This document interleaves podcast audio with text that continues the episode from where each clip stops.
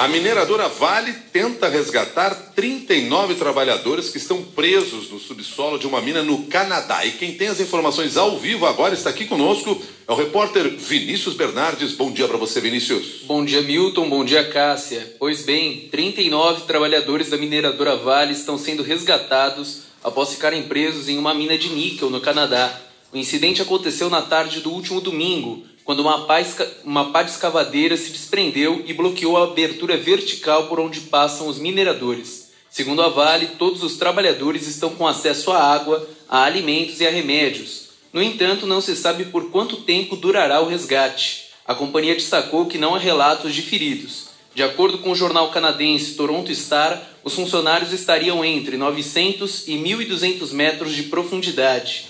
No momento, a produção, está, a produção da mina está temporariamente suspensa e a Vale avalia se vai retomar a exploração do níquel após a retirada dos trabalhadores.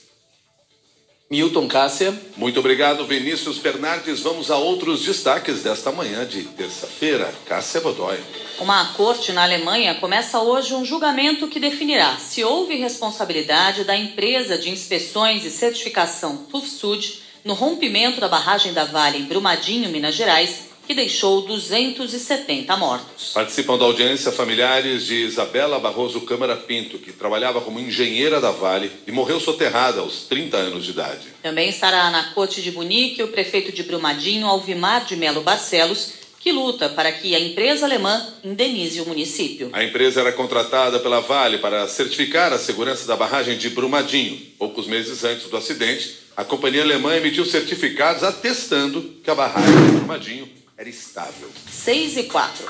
A CPI da pandemia houve hoje a advogada Bruna Morato, representante dos médicos que denunciaram irregularidades no tratamento de pacientes da Prevent Senior. Os profissionais elaboraram um dossiê que foi entregue à comissão com diversas denúncias, incluindo a alteração de prontuários médicos. A CPI apura se a Prevent Senior usou indiscriminadamente em pacientes da rede remédios sem eficácia comprovada pela ciência como a hidroxicloroquina. Os senadores também investigam se o plano de saúde fez experimentos com pacientes sem autorização das famílias e da Comissão Nacional de Ética em Pesquisa e se os estudos foram usados pelo Ministério da Saúde por meio do gabinete paralelo. Relatos e mensagens apresentados por médicos que trabalharam na empresa de saúde indicam que a Prevent Senior alterava testados de óbitos para ocultar a morte de pacientes por Covid-19. Em depoimento à CPI, o diretor executivo da Prevent Senior, Pedro Benedito Batista Júnior, admitiu que orientava os médicos a retirarem o registro de Covid dos pacientes depois de um período de internação,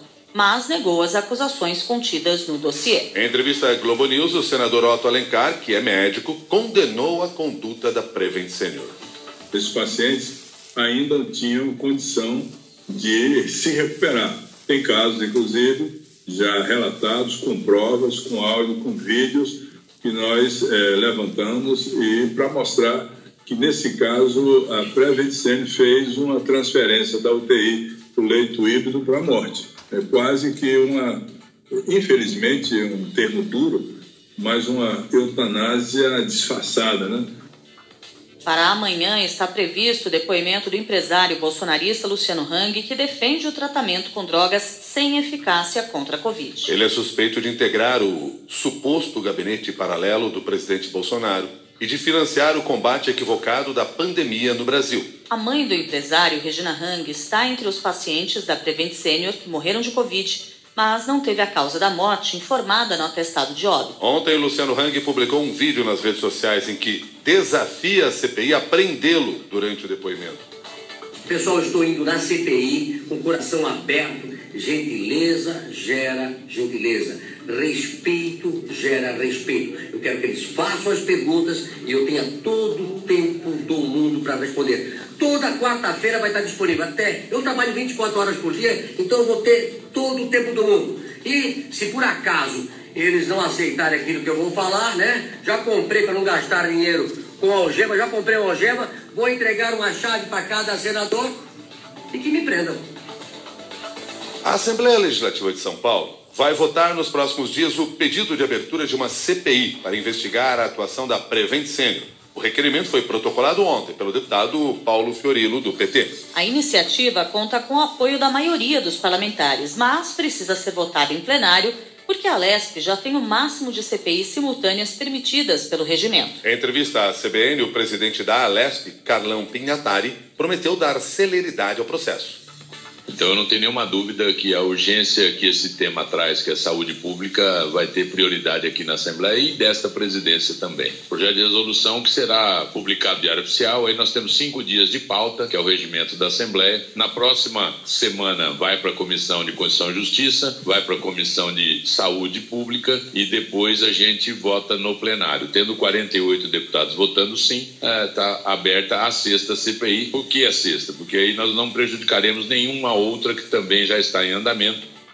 Após as denúncias contra a rede Prevent Senior, histórias de famílias que perderam parentes depois de utilizarem o kit Covid em outros hospitais e planos de saúde passaram a vir à tona. Pessoas como o pai do advogado Pietro Alfonso, que morreu num hospital da rede samaritano de Campinas, ou a mãe da professora Carla Cursino, que recebeu os remédios sem eficácia no Hospital Iguaçu, em Curitiba.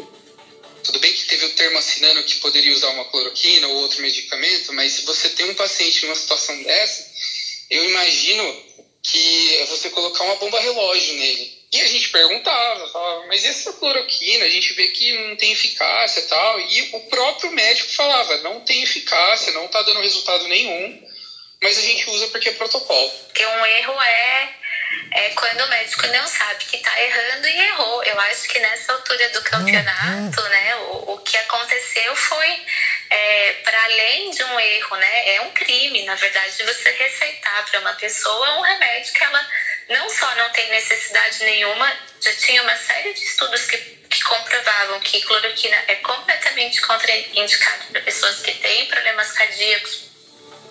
Agora são seis e nove.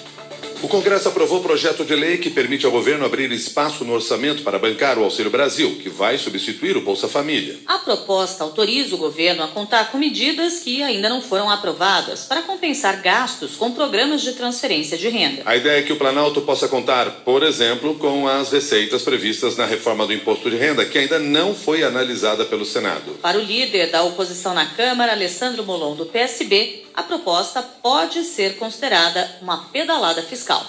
Não há recursos para que sejam destinados por esse PNN. Ele está vendendo terreno na Lua, está destinando recursos que ainda sequer existem, porque o projeto de lei que vai gerá-los sequer foi aprovado no Senado. Então não se sabe de onde virá o dinheiro e nem para onde vai.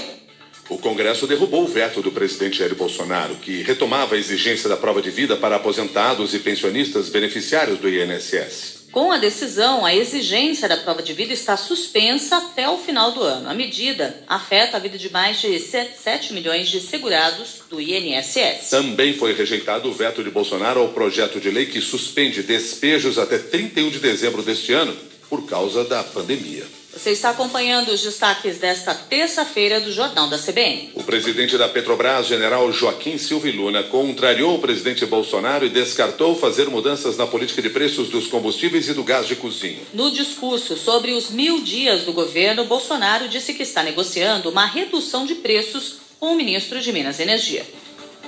Hoje estive com o ministro Bento conversando sobre a nossa Petrobras o que, que nós podemos fazer para melhorar ou diminuir né, o preço na ponta da linha. Alguém acha que eu não queria a gasolina a reais ou menos, o dólar 4,50 ou menos? Não, não é maldade da nossa parte, é uma realidade. E tem um ditado que diz: nada não está tão ruim que não possa piorar. Nós não queremos isso, porque temos o um coração aberto. O presidente da Petrobras voltou a explicar que o custo dos combustíveis no Brasil varia conforme os preços internacionais e a taxa de câmbio. Silvio Luna disse que a estatal fica com no máximo R$ 2,00 do litro da gasolina, que em alguns estados já passa de R$ 7,00. Mas numa tentativa de acalmar o mercado, depois das declarações de Bolsonaro, o presidente da Petrobras reforçou que não haverá mudanças na política de preços da companhia. Eu começo afirmando que não há nenhuma mudança na política é, de preço, da política da, da, da, da, da Petrobras. Agora são 6 e 12.